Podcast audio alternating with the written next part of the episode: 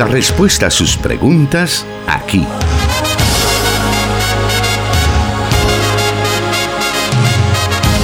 En Solución Bíblica. Comenzamos. Muy buenas tardes, gracias por estar en sintonía de los medios de Corporación Cristiana de Radio y Televisión Plenitud Radio 98.1 FM para Santa Ana, Sonsonate y Aguachapán, desde donde se está generando esta transmisión para 100.5 FM Restauración, 1450 AM San Miguel, 540 AM la estación de la palabra. Y se unen a nosotros nuestros hermanos en Guatemala del 89.1 FM Cielo. Gracias por estar pendiente ya del programa Solución Bíblica en esta emisión de día viernes, donde tenemos la oportunidad de poder aprender de la palabra de Dios a través de las diferentes preguntas que llegan a nuestra cabina de radio y que usted las puede enviar semana a semana a través de los medios que estamos dando a conocer, a través de del programa y a través de los diferentes momentos de nuestra transmisión. El encargado de responder a cada una de sus preguntas es el pastor Jonathan Medrano, quien ya está con nosotros. Bienvenido, pastor. Muchas gracias, hermano Miguel, y gracias a usted, estimado oyente, que siempre nos honra con su sintonía en diferentes partes del país y a través del Internet. Gracias por hacer de Solución Bíblica uno de sus espacios de aprendizaje y también Gracias por trasladar sus preguntas a través de los diferentes medios. Estamos ya a la puerta del primer fin de semana del mes de mayo y nos sentimos bendecidos por, por, por toda la misericordia que Dios muestra hacia nosotros. Así es, estamos acercándonos cada vez más a la mitad del año 2023 y bueno, lo importante es que sigamos nosotros dando esos pasos de fe, siempre encaminados a hacer la voluntad de Dios y que bueno que usted tiene eh, a bien el poder sintonizar este programa todos los martes y viernes cuando se transmite en vivo a las 5 de la tarde hora de El Salvador y también a través de los diferentes medios donde quedan estas grabaciones para poder aprender de la palabra de Dios. Le invito nuevamente que siga participando del programa enviándonos sus preguntas, sus inquietudes para que podamos escuchar la solución bíblica. Vamos a la primera pregunta para esta tarde y dice de la siguiente manera. Escuché a un predicador que decía que la muerte de Cristo en la cruz sirvió como muestra de sufrimiento por los pecados en general y que demostró que se debe pagar un castigo cuando las leyes se quebrantan y que por lo tanto no es una muerte expiatoria porque el Padre simplemente lo permitió como un elemento disuasivo. ¿Es bíblico este concepto? Bueno, uno no, puede dudar, ¿verdad?, que la muerte de Jesucristo en la cruz eh, refleja la crueldad del pecado.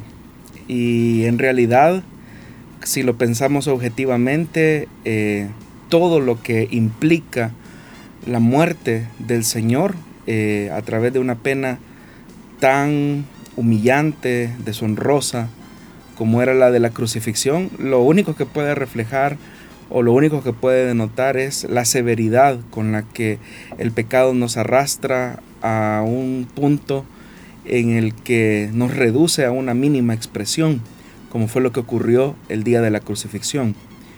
Pero de eso a afirmar que, por ejemplo, lo que ocurrió en la cruz fue simplemente un elemento disuasivo que el Padre utilizó para que los seres humanos reflexionaran en la gravedad del pecado o en la crueldad del pecado, eh, es simplemente limitar todos los efectos y la profundidad de lo que se conoce como la muerte expiatoria de Cristo.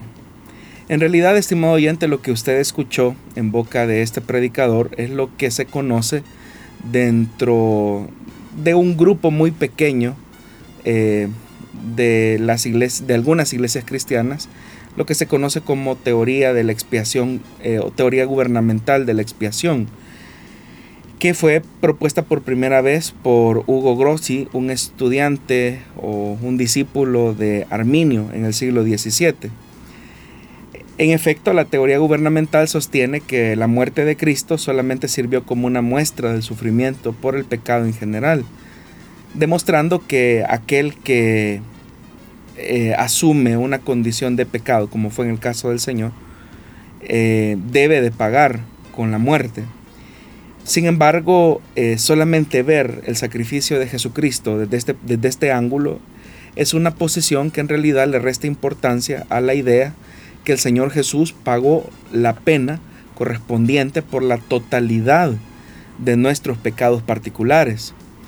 De hecho, que quienes sostienen esta teoría, conocida así como teoría gubernamental, hacen de la justicia de Dios una realidad que en realidad no, exige un pago eh, por el pecado eh, específico de los seres humanos, sino que lo que ocurrió fue que el Señor de alguna forma relajó su ley, dejó a un lado su ley y en realidad eh, no estaba requiriendo un castigo por completo de el pago del pecado de los seres humanos y por lo tanto eh, él no es responsable ante ninguna ley porque estamos claros que por ejemplo la paga del pecado es muerte entonces de ahí donde viene el nombre de gubernamental porque en, el gobierno de Dios o sea él mismo puede excusar los principios o los elementos que él mismo ha determinado, como por ejemplo ese, ¿verdad? Que la paga del pecado es muerte.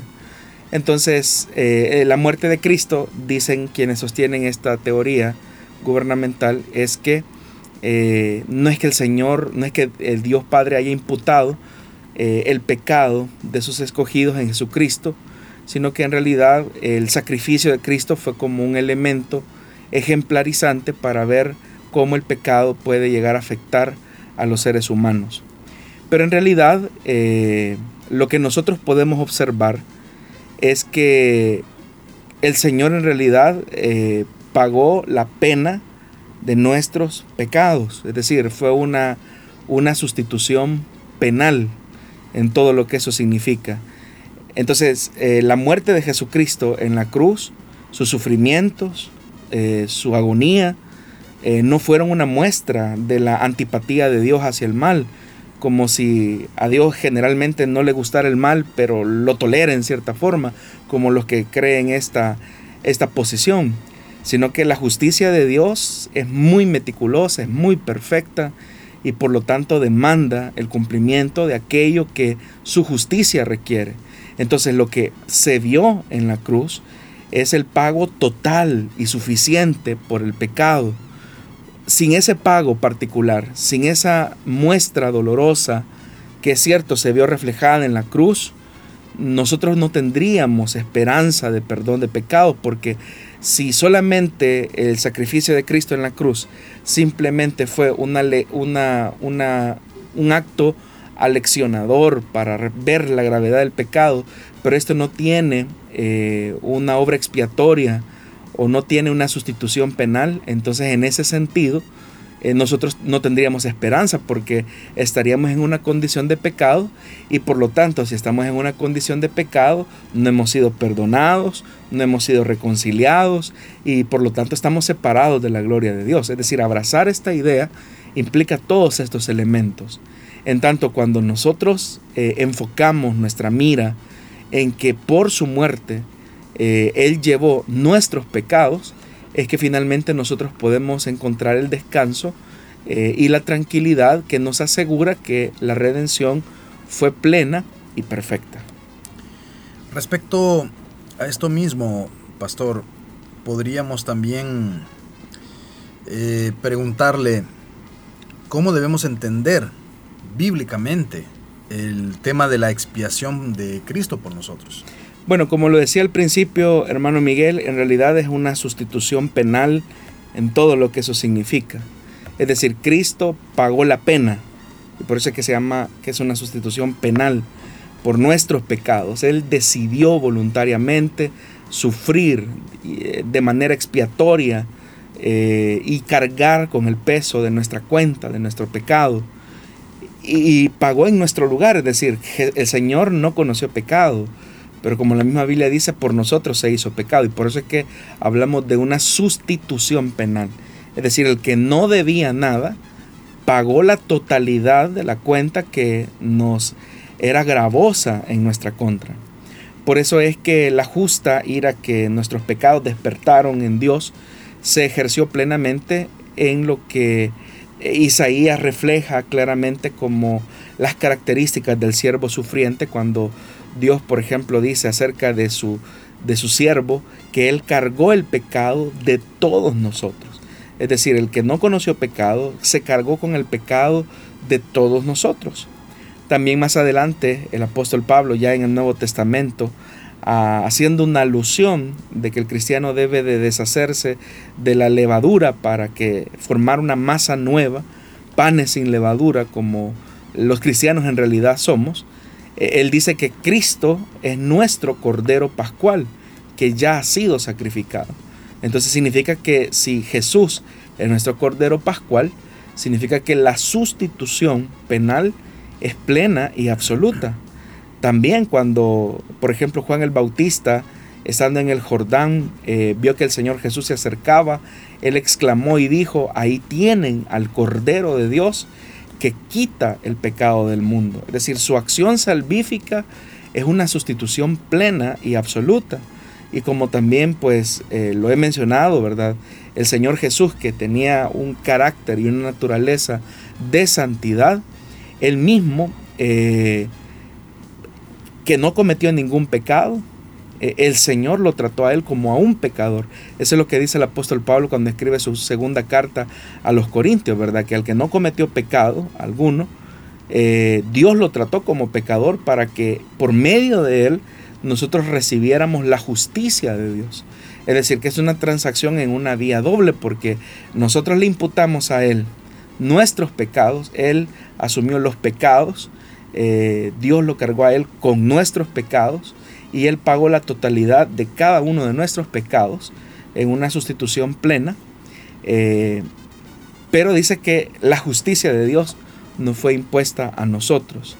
Entonces, todos estos elementos eh, son importantes porque este sacrificio que el Señor hizo en la cruz es suficiente eh, no solamente porque pagó la totalidad de nuestra deuda, sino que también el Señor fue el suministro, la vía, el conducto por medio del cual la justicia nos fue aplicada o acreditada a nuestro favor.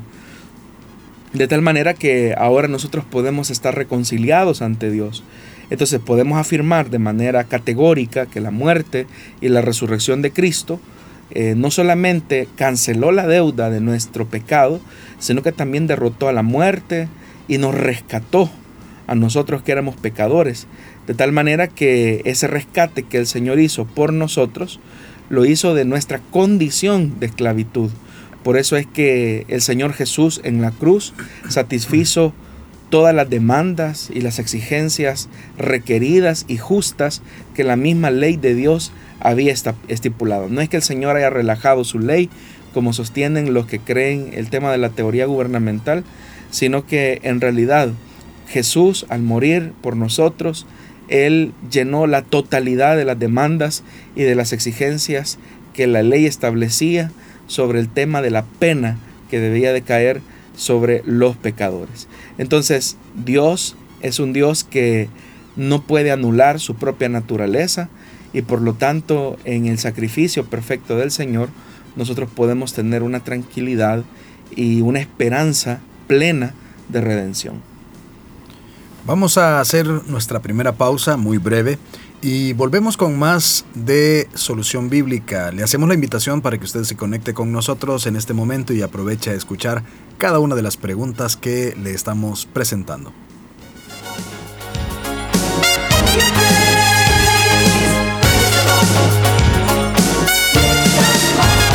transmitiendo solución bíblica para El Salvador y el mundo.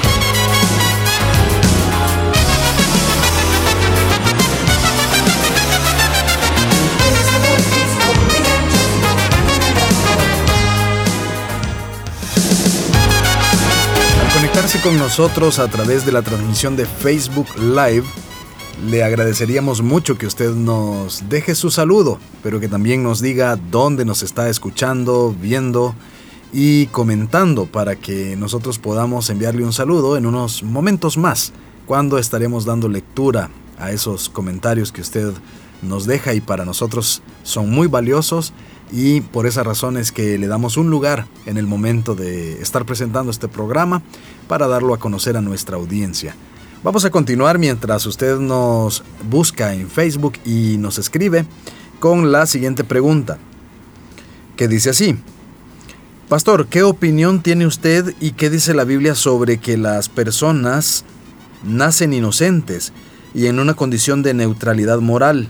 En una donde los hombres no tienen ninguna predilección hacia el bien ni tampoco hacia el mal, y que es la sociedad y el entorno quien termina arruinando moralmente al ser humano. Bueno, con respecto a lo que yo pienso eh, y lo que la Biblia dice, lo importante es lo que la, la escritura señala. No, no es cierto que los seres humanos nazcamos en un estado de inocencia o como el oyente menciona, de neutralidad moral. No es cierto y que es el entorno el que saca lo mejor o lo peor de un ser humano. Lo que es una realidad, y eso es lo que la Biblia muestra, es que somos pecadores porque pecamos. Es decir, somos pecadores porque pecamos. Eh, y aunque parezca una redundancia, eh, eso describe en realidad la naturaleza del hombre. Es decir, pecamos porque somos pecadores, no porque el entorno nos, nos envuelve necesariamente. Es verdad que el entorno puede de alguna manera eh, cultivar la maldad en el ser humano o, exponerla, pero desde la caída del hombre, después de Génesis capítulo número 3, todos los seres humanos hemos heredado una condición corrupta eh, de pecado y por lo tanto tenemos una naturaleza pecaminosa, lo que llamamos herencia adámica, y es ese viejo hombre el que está inclinado continuamente hacia el mal. De hecho, en el Nuevo Testamento nosotros encontramos que estamos en una condición de pecado, lo que significa que tenemos una disposición hacia el mal. Todo nuestra naturaleza, toda nuestra composición moral está totalmente corrompida o depravada. Y cuando hablamos de depravación total, no estamos hablando de, la capacidad total que el hombre tiene de hacer todas las maldades que quisiera, sino que estamos hablando que la, eh, la corrupción del pecado ha contaminado la mente, los sentimientos y la voluntad del ser humano. Entonces todos estamos en una condición eh, predispuesta a hacer lo malo. Eh, pero esa no fue la naturaleza original con la que Dios nos diseñó. Eh, originalmente nosotros estábamos en una condición de inocencia, pero desde el momento en el que los seres humanos decidieron rebelarse en contra de Dios, todo el camino y el sendero del hombre se ha desplomado hacia un estado de corrupción, como lo hemos mencionado. A eso es a lo que muchos teólogos han llamado eh, el pecado original, que es el que se va, em, digámoslo así, heredando de generación en generación por todos los seres humanos que venimos a este, a este planeta, que venimos a este mundo, que nacemos en este mundo, todos venimos con esa condición deteriorada. El pecado original eh, se refiere básicamente a los efectos del pecado de Adán en todas sus generaciones. Es decir, lo que resulta es que todo el ser humano, todo ser humano, después de Adán y Eva, nace en un estado de muerte, nace en una condición pecaminosa, alienado completamente eh, de Dios. Y eso es lo que el apóstol Pablo también señala en su carta a los romanos cuando dice que por cuanto todos, todos hemos pecado, estamos destituidos de la gloria de Dios.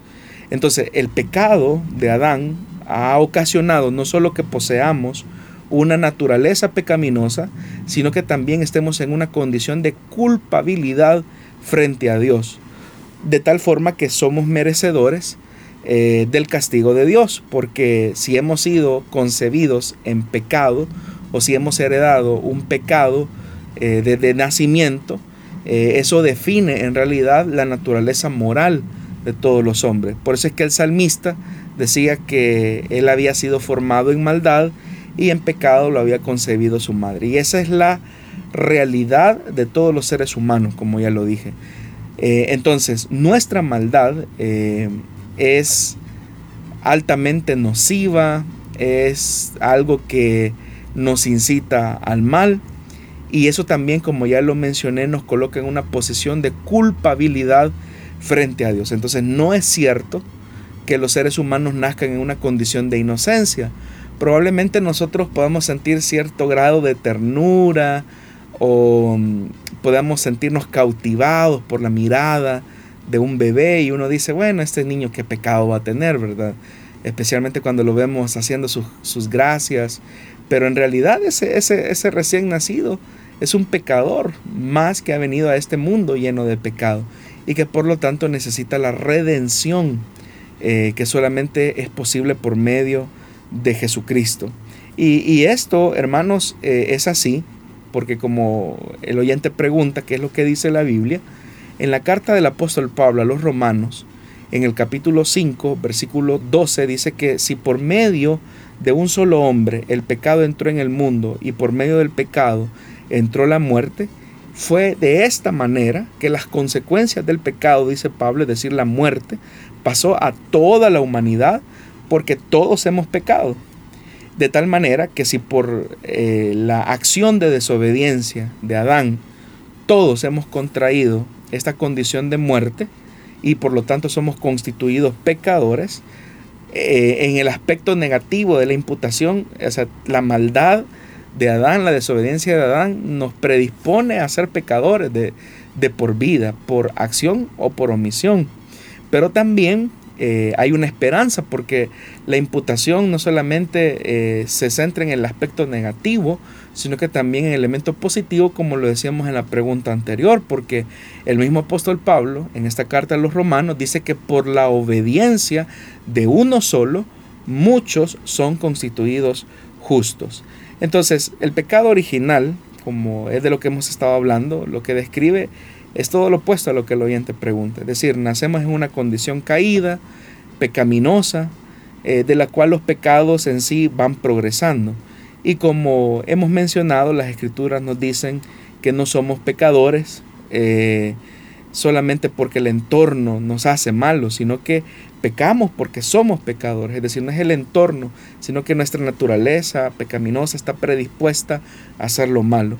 Es decir, tenemos una naturaleza caída, corrupta, de la cual fluyen todos los demás pecados que por voluntad y elección propia vamos reflejando en el resto de nuestra vida. Si la naturaleza humana es de continuo hacia el mal, ¿puede el entorno del hombre exacerbar o refrenar la maldad que, habita en él? Sin lugar a dudas, eh, el entorno, ya sea familiar, social, político, económico, puede refrenar o puede exacerbar la maldad de los seres humanos. Eh, por eso es que el Señor, eh, en su gran misericordia, ha provisto, digámoslo así, algunos mecanismos que de alguna forma refrenan la maldad de los hombres. Estas expresiones de misericordia de Dios hacia la humanidad es lo que nosotros conocemos como gracia común de Dios. La gracia común de Dios no solamente se expresa en el, en el hecho de que lo que la misma Biblia refleja, ¿verdad? De que Él hace salir su sol sobre buenos y sobre malos, eh, hace descender su lluvia sobre buenos y sobre malos, sino que el, sentido de esa bondad misericordiosa de Dios es que, el ser, es que Dios es consciente que el ser humano en su estado, en su estado de corrupción eh, puede desarrollar todo tipo de perversión en contra de sí mismo, en contra de la naturaleza, en contra de, su, de su prójimo. Por eso es que el Señor ha estipulado la forma en cómo el entorno del ser humano de alguna manera puede palear, eh, refrenar eh, la, maldad del hombre. ¿Cómo se refrena, por ejemplo, o cómo se puede expresar eh, esa, esa pausa o ese detenimiento o esa domesticación de, la, de, la, de la maldad del hombre? Bueno, eso puede ocurrir cuando, por ejemplo, el Estado provee de seguridad, cuando el Estado, por ejemplo, provee de educación, cuando hay un impulso hacia la educación, hacia la cultura. todas estas expresiones eh, que también elevan eh, las condiciones y la potencialidad humana, hacen que la maldad del ser humano se refrene. No estamos diciendo que la erradique, sino que de alguna manera eh, hay como un paro a toda la expresión pecaminosa de los hombres. Caso contrario, ¿verdad? Cuando el entorno del hombre es de limitación, de injusticia, de pobreza, eh, donde el entorno es de violencia, es decir, todos estos elementos eh, de alguna manera eh, se convierten como en patógenos, ¿verdad? Que alimentan la maldad de los hombres. Prueba de eso, por ejemplo, es que la ciudad se vuelve como en un foco de infección de la, de la maldad de los hombres. La ciudad puede convertirse en un escenario donde los hombres exploten o desarrollen toda su perversión.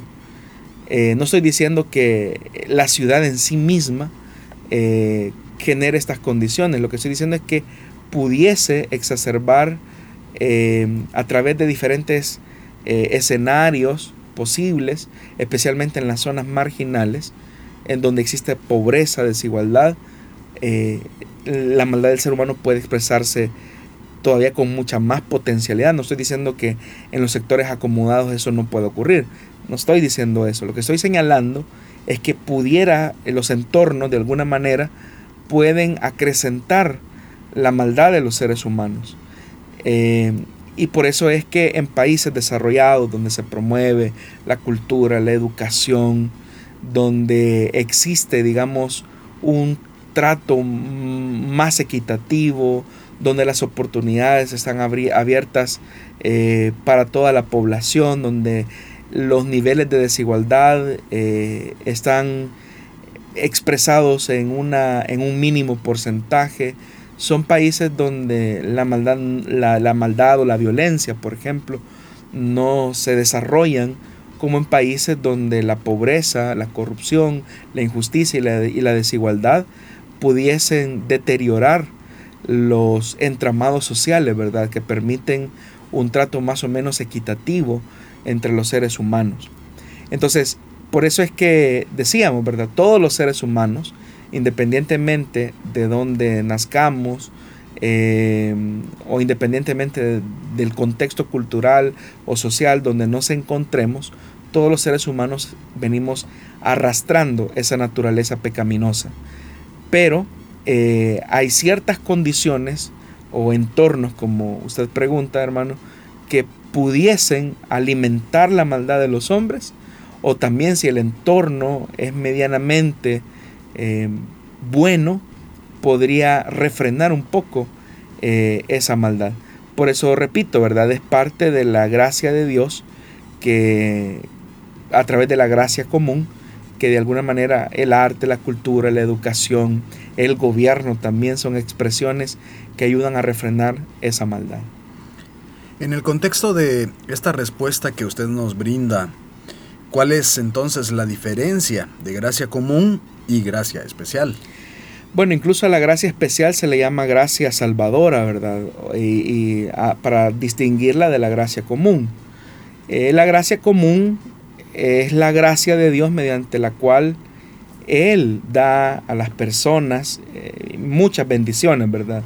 Que no necesariamente son parte de la salvación. Se le llama gracia común porque es común a todos los seres humanos y no está restringida únicamente a los creyentes o a los elegidos. Y para distinguirlo de, de la gracia común, identificamos como gracia salvadora aquella gracia eh, de Dios que efectivamente se limita hacia los escogidos o hacia aquellos que son herederos de la salvación. Por supuesto que cuando hablamos de gracia común y de gracia salvadora o gracia especial, no estamos indicando que existan dos tipos de gracia en Dios, sino que la gracia de Dios se manifiesta a sí misma en el mundo de dos formas diferentes. O sea, la gracia de Dios es una, pero esta se manifiesta de forma distinta a los seres humanos. La gracia común, eh, como ya lo, dije, lo, dije, es diferente a la gracia especial o la gracia salvadora, porque eh, La gracia común eh, no produce salvación en sus receptores, em, sino que la gracia especial o la gracia salvadora es la que sí cumple ese cometido. Entonces la gracia común, por ejemplo, no cambia el corazón del hombre, no lleva a las personas al arrepentimiento, no les otorga la fe y por lo tanto esas personas no se pueden salvar. Pero la gracia salvadora se llama salvadora precisamente porque aquellos que la reciben, sí se produce un cambio en el corazón, sí se produce el arrepentimiento, sí hay un otorgamiento de la fe y con eso también hay una posición de ser llamados hijos de Dios. En tanto que la gracia común lo único que hace, como lo, lo decíamos en la pregunta anterior, es restringir el pecado o la maldad del ser humano, pero no cambia en ningún momento la predisposición fundamental de los hombres hacia el pecado y de ninguna manera significa que purifica la naturaleza corrompida de los hombres, a diferencia de lo que de los efectos positivos que sí tiene la gracia salvadora o gracia especial por medio de Jesús. Vamos en estos momentos a hacer otra pausa y cuando volvamos daremos a conocer algunos de los comentarios que nos envían a través de las redes sociales.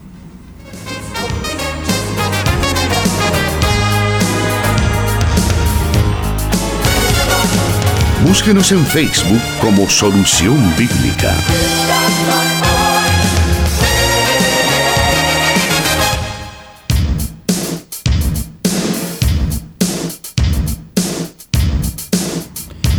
Vamos en estos momentos a continuar con las preguntas que tenemos en lista para esta tarde y la siguiente nos dice así. La obra, de regeneración es producida solo por el Espíritu Santo. Bueno, lo que la Biblia enseña es que las tres personas de la Trinidad están involucradas en ese proceso de, salvación y consecuentemente de regeneración. Lo que sucede es que nosotros estamos más eh, familiarizados eh, o relacionamos más mejor dicho, eh, la obra de regeneración con el Espíritu Santo. Y eso es así por lo que el mismo Señor Jesús enseñó en el Evangelio de Juan, cuando por ejemplo se da aquella conversación entre Jesús y Nicodemo, que claramente pues enfatiza la centralidad de esa obra eh, regeneradora del Espíritu. Pero hay algunos pasajes que también nos enseñan que el Padre y el Hijo están involucrados. Por ejemplo, en la carta de los Efesios, en el capítulo número 2, versículos del 4 al 6, nos dice, Pero Dios, que es rico en misericordia, por su gran amor por nosotros, nos dio vida con Cristo, aun, aun cuando estábamos muertos en pecados. Por gracia ustedes han sido salvados, y en unión con Cristo Jesús, Dios nos resucitó y nos hizo sentar con Él en las regiones celestiales. Pero note eso, ¿verdad? Lo que dice que Dios, que es rico en misericordia, eh, por su gran amor por nosotros, nos dio vida con Cristo. Está hablando de ese proceso de la nueva vida que tenemos en Él. Pero quien está actuando, como se señala en el versículo 4, es el Padre. Eh, en el Evangelio de Juan, en el capítulo 1, versículo 10 dice lo siguiente, el que era la luz ya estaba en el mundo y el mundo fue creado por medio de él, pero el mundo no lo reconoció. Vino a lo que era suyo, pero los suyos no lo recibieron.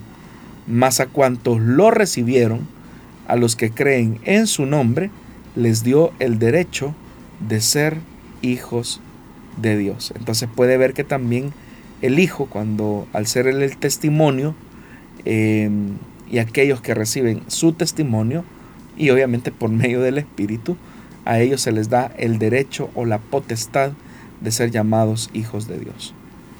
Vamos a aprovechar este bloque también para poder eh, escuchar otra respuesta y la pregunta es esta. ¿Cómo se puede entender Ezequiel capítulo 5, versículo 1? Bueno, en realidad esta sección de, bueno, eh, por el versículo específico que pregunta el oyente de Ezequiel capítulo 5, versículo 1 dice, Tu hijo de hombre toma ahora una espada afilada y úsala como navaja de afeitar para raparte la cabeza y afeitarte la barba.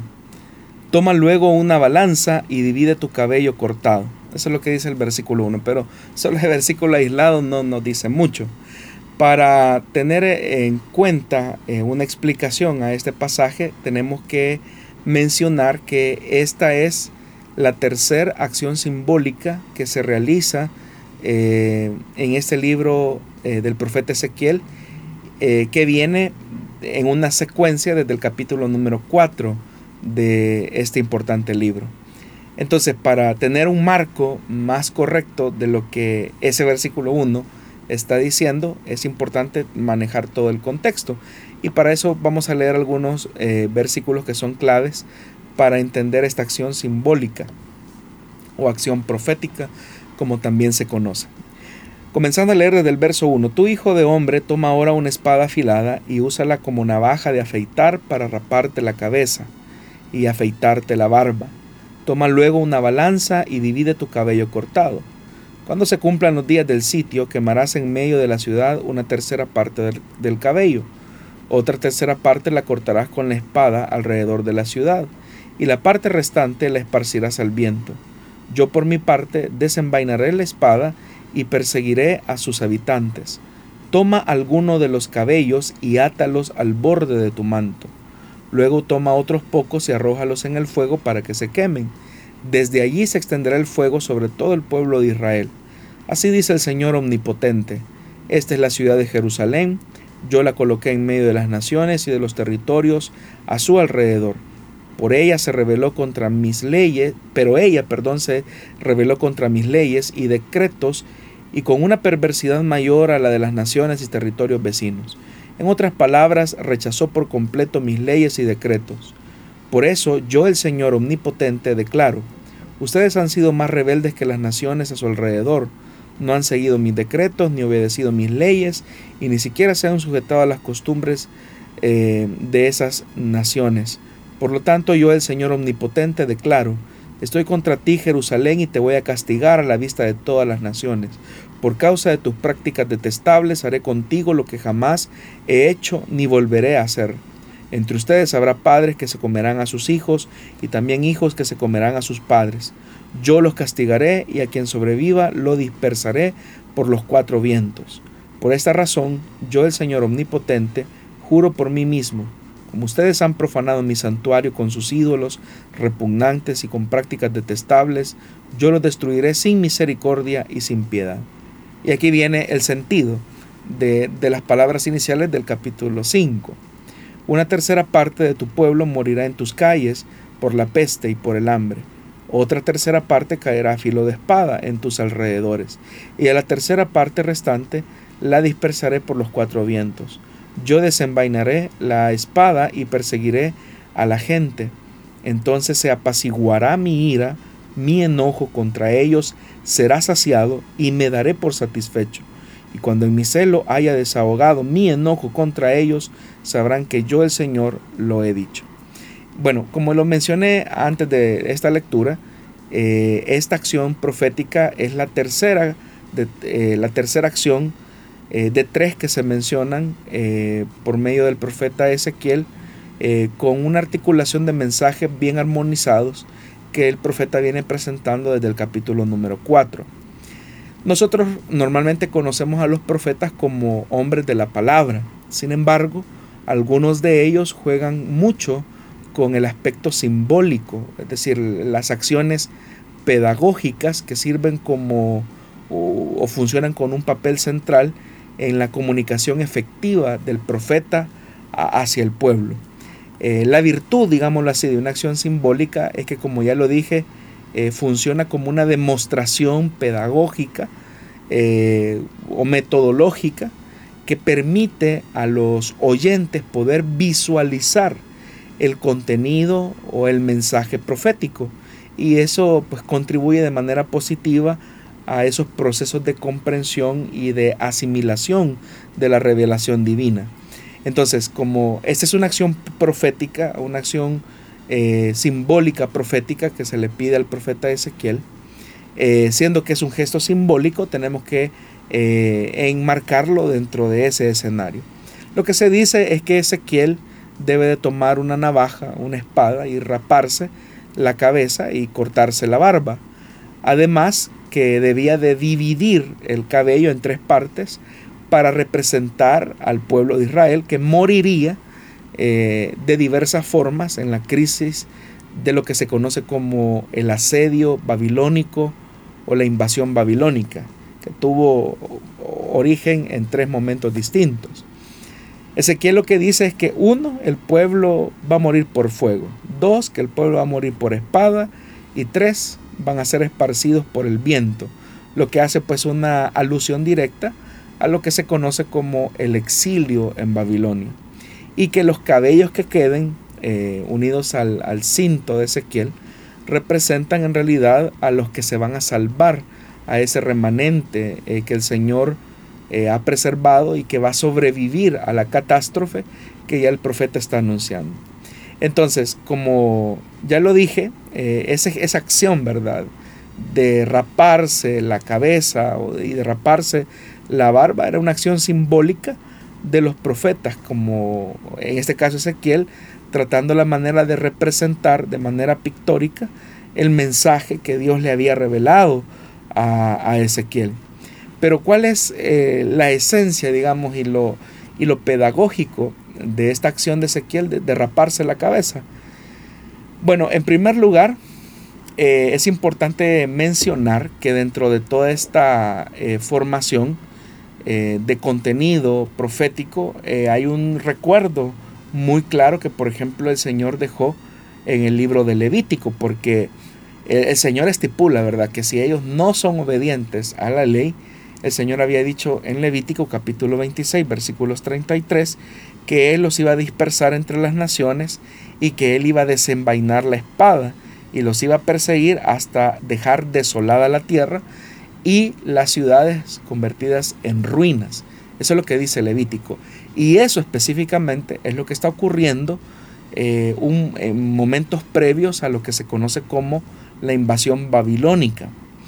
Entonces, la espada que Ezequiel está utilizando eh, pone de manifiesto la matanza de un sector del pueblo en la conquista que los ejércitos babilónicos harían. Ahora, es importante señalar, estimados hermanos, que en torno a estas imágenes simbólicas o pedagógicas que está teniendo el profeta Ezequiel, eh, hay que recordar que el cabello es un signo o es un símbolo de fuerza, de poder. Es también un símbolo de dignidad para los hombres, por ejemplo, el cabello y la barba era símbolo de masculinidad, de dignidad, de valor. Y cortar el cabello eh, en esa expresión era un símbolo de derrota, de humillación. Y el que se, y el que se mencione de tres momentos alude a una total derrota que iba a ser el ejército babilónico en contra de ese calamitoso reino de Judá, que es donde se ubica el ministerio del profeta Ezequiel. Entonces, que Ezequiel se afeitara o se rapara la cabeza eh, implicaba eh, un escándalo, tomando en cuenta que Ezequiel era un sacerdote.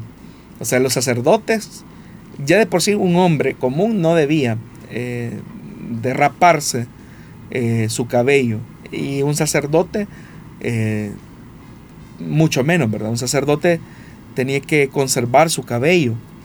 Pero que ahora un sacerdote como Ezequiel, que ahora es profeta, se rape completamente la cabeza, es un acto simbólico muy llamativo. Y seguramente cuando lo vieron al profeta, muchos se escandalizaron, porque siendo él sacerdote literalmente se rapó el cabello y lo doloroso que tuvo que haber sido. Entonces, eh, lo que Ezequiel les está diciendo es, prepárense porque así como es humillante para un sacerdote raparse completamente la cabeza, la humillación que va a venir por medio de los babilonios va a ser también muy escandalosa. Pero en el castigo eh, que el Señor le va a imponer a cada uno, el Señor va a tratarlos de diferentes formas. A unos traspasados por la espada, a otros traspasados por el fuego y a otros esparcidos por el viento, que son los que iban a terminar en el exilio en Babilonia. Muy bien, vamos a hacer una breve pausa y volvemos para la recta final del programa.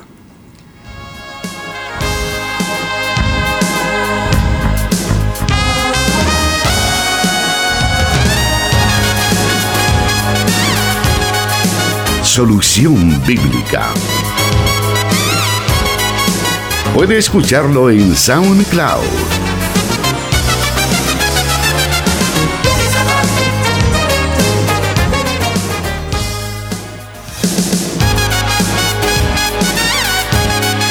Vamos con la siguiente pregunta para esta tarde y nos dice así. Cuando el Estado de un país actúa represivamente para frenar la maldad o la violencia, ¿se puede decir que la ira de Dios se está ejecutando sobre los malhechores? Bueno, el Estado, eh, volvemos otra vez al tema de la gracia común. El Estado es uno de los medios que Dios ha permitido efectivamente para frenar la maldad de los seres humanos. Y en esa faceta el Estado tiene que articular políticas públicas que garanticen la seguridad de sus ciudadanos. Y entre ellos obviamente que el tema de la represión es parte de esas políticas públicas de seguridad que se deben de garantizar para, la, para, para el equilibrio de una sociedad. No es solamente la parte represiva, eh, de la violencia, sino que también la parte preventiva. Pero ni la prevención se coloca por encima de la represión, ni la represión por encima de la prevención. Pero específicamente por lo que pregunta el oyente, en la carta a los romanos, en el capítulo 13, en el versículo 3 y 4, el apóstol Pablo habla de las acciones represivas del Estado en contra de aquellos que hacen mal. Y dice, porque los magistrados no están para infundir temor al que hace el bien, sino al malo. ¿Quieres pues no temer a la autoridad? Haz lo bueno y tendrás alabanza de ella, porque es servidor de Dios para tu bien. Pero si haces lo malo, teme, porque no en vano lleva la espada, pues es servidor de Dios, vengador para castigar al que hace lo malo. Entonces, desde este punto de vista, claramente pues eh, la Biblia muestra que una de las acciones, y no es la única, pero una de las acciones del Estado es actuar em, de manera cortante y definitiva frente a todas aquellas aquellos focos em, de maldad o de violencia que se pueden suscitar al interior de un país. Por eso es que yo dije al inicio que el Estado es el encargado de crear políticas públicas de seguridad que garanticen el bienestar de sus ciudadanos. Y si para ello el tema represivo es una de las condiciones que se deben de garantizar para que aquellos que actúan con maldad sean debidamente procesados em, dentro de, un eh, régimen democrático, pues eso eh, implica, ¿verdad?, el, ejercicio pleno de las funciones que Dios ha delegado en, la autoridad civil. Hoy por la mañana y en, con base en esta pregunta de, que incluso puede ser de coyuntura, se difundió un video donde la población tomó en sus manos la justicia y le dieron muerte a un supuesto asaltante de una ruta de buses y todas las personas en el país, incluso altos funcionarios, aplaudiendo la, acción de, ese homicidio. ¿Cómo tenemos que ver nosotros como, no solo como cristianos, sino como ciudadanos, ese tipo de acciones? Bueno, eso es lo que demuestra, ¿eh? ¿verdad? Eh, el poco alcance que tiene el Estado para garantizar la seguridad plena de sus ciudadanos, ¿no? Y que en una condición de, violencia, lo que queda pues es eh, en ese escenario, ¿verdad? Y especialmente en aquellos que no tienen temor de Dios, es la ley del, más fuerte, ¿verdad? Y obviamente, ¿verdad? Eso de lo que nos habla, insisto, es de la poca efectividad que en ocasiones en materia de seguridad pública, eh, la percepción ciudadana no es muchas veces lo que, lo que reflejan las redes sociales. Eh, y que por cierto muchas personas pues las toman como fuentes eh, verdaderas o auténticas de información, especialmente en estos días que recientemente se estaba reflexionando acerca del tema del acceso eh, a la información y la libertad de expresión, ¿verdad? Que era uno de los elementos que se, reflexionaban durante esta semana en diferentes espacios de opinión pública. Cuando los ciudadanos tienen que tomarse la justicia eh, por sus propias manos, eh, estamos al borde de un Estado fallido. por, precisamente por eso, porque los ciudadanos tienen que recurrir a la violencia para garantizar su, bienestar. Pero eso también lo que revela es que no todo lo que se nos dice públicamente a través de los medios, em, a través de los medios no oficiales o de los medios eh, no convencionales eh, es cierto, ¿verdad? Em, lo que ha ocurrido es que la violencia tiene, tiene la capacidad de ir mutando en una sociedad, porque si no se eh, resuelven las raíces o las condiciones que permiten los, los entramados de violencia en una sociedad, eh, la violencia puede mutar, ¿verdad? Eh, hasta hace algunos meses, ¿verdad? estábamos con la idea, y digo, estábamos porque era la idea generalizada de la población, que la violencia únicamente se reducía al tema de el crimen por medio de, maras y de pandillas. Hoy que estamos en un régimen permanente, no de excepción, sino que ya se vuelve un régimen permanente, eh, lo que nosotros encontramos es que ahora el tema de la violencia y la inseguridad va mutando, ¿verdad? En otros escenarios y en otras esferas, Y ese es un problema, pues, que, que si no se resuelven las causas estructurales que eh, ocasionan eh, esta, esta representación o, esta manifestación en la sociedad, el problema puede mutar y puede eh, agudizarse. Entonces es ahí donde el Estado debe de ser consciente de tener políticas públicas de seguridad que garanticen que de alguna manera hay una contención de este tipo de hechos delictivos que se ven en el día a día, ¿verdad? Y que esos son de los que nos damos cuenta, pero hay otros que son silenciados. Muy bien, el tiempo se nos ha acabado para esta emisión de Solución Bíblica y pues siempre mantengámonos en la continua reflexión como cristianos, siempre viendo todo lo que ocurre a nuestro alrededor y llevándolo a los pies de la palabra de Dios para saber si, si estamos nosotros actuando como Dios requiere y por eso tenemos la oportunidad de este programa Solución Bíblica y pues gracias pastor por acompañarnos siempre a responder a la audiencia. Gracias a usted hermano Miguel y, gracias a los oyentes de la radio que siempre están pendientes de este programa. Em, estamos a las puertas de un fin de semana y las actividades eh, eclesiales, ¿verdad? Nos invitan a involucrarnos todos como, como parte activa de un sacerdocio eh, real en el que cada uno de nosotros es responsable de la comisión y el mandato que el Señor nos dio de predicar las buenas nuevas de salvación. Vamos a, a, quedar hasta acá y la próxima semana, si Dios nos lo permite, volvemos con más del programa Solución Bíblica. Dios le bendiga.